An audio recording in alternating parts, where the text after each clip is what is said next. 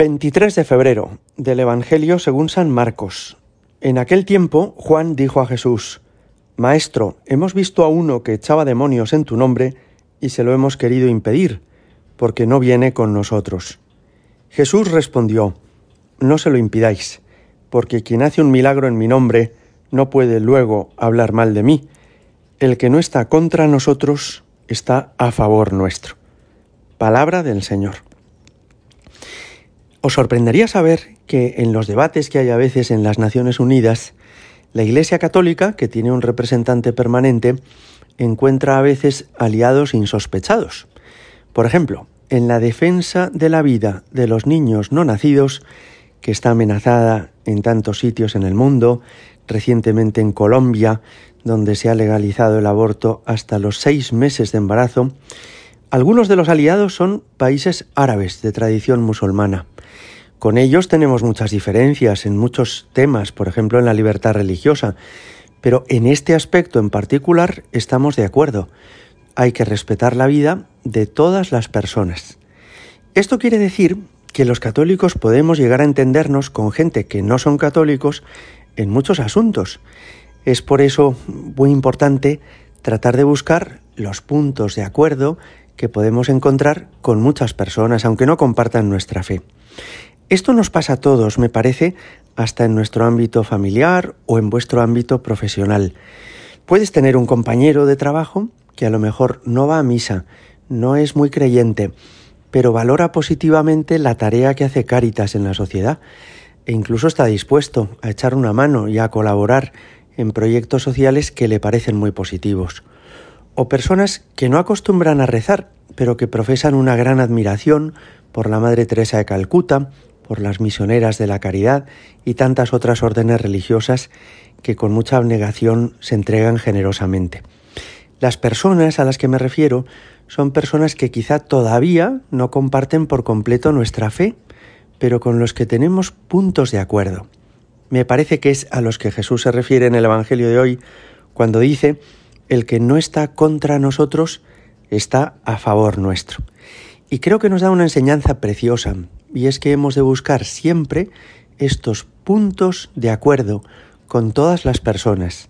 Tratar en este sentido de estrechar lazos de amistad, de estrechar lazos de diálogo con todas las personas, aunque tengan una ideología o una religión o una forma de vivir que no sea del todo compatible con el Evangelio.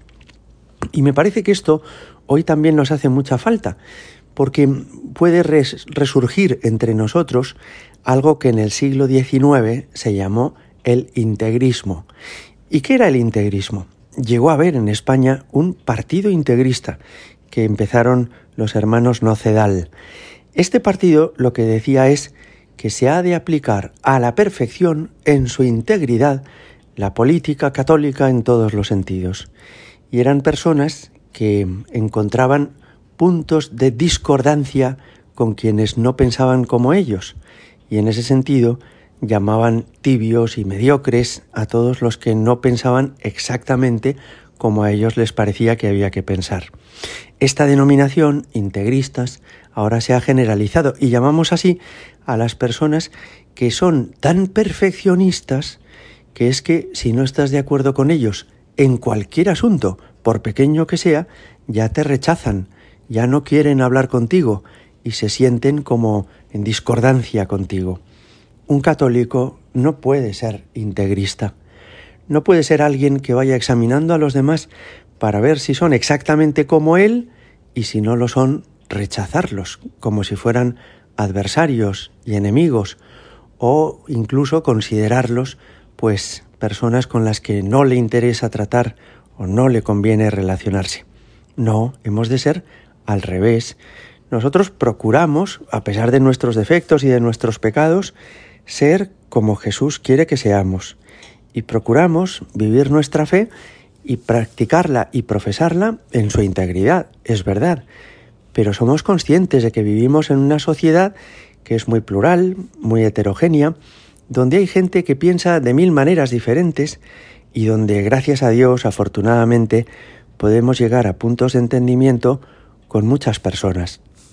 En los últimos años, en España, la Iglesia llegó a acuerdos con muchas instituciones sociales y políticas y públicas, por ejemplo, para la conservación del patrimonio artístico o, por ejemplo, para la atención de los más desfavorecidos.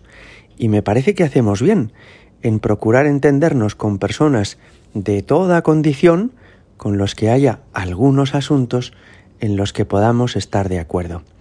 Hoy le pedimos al Señor esta apertura interior de saber acoger a los demás como son y de tratar de buscar y descubrir lo que más positivo vemos en cada persona, en su manera de pensar o en su manera de vivir. Gloria al Padre y al Hijo y al Espíritu Santo, como era en el principio, ahora y siempre y por los siglos de los siglos. Amén.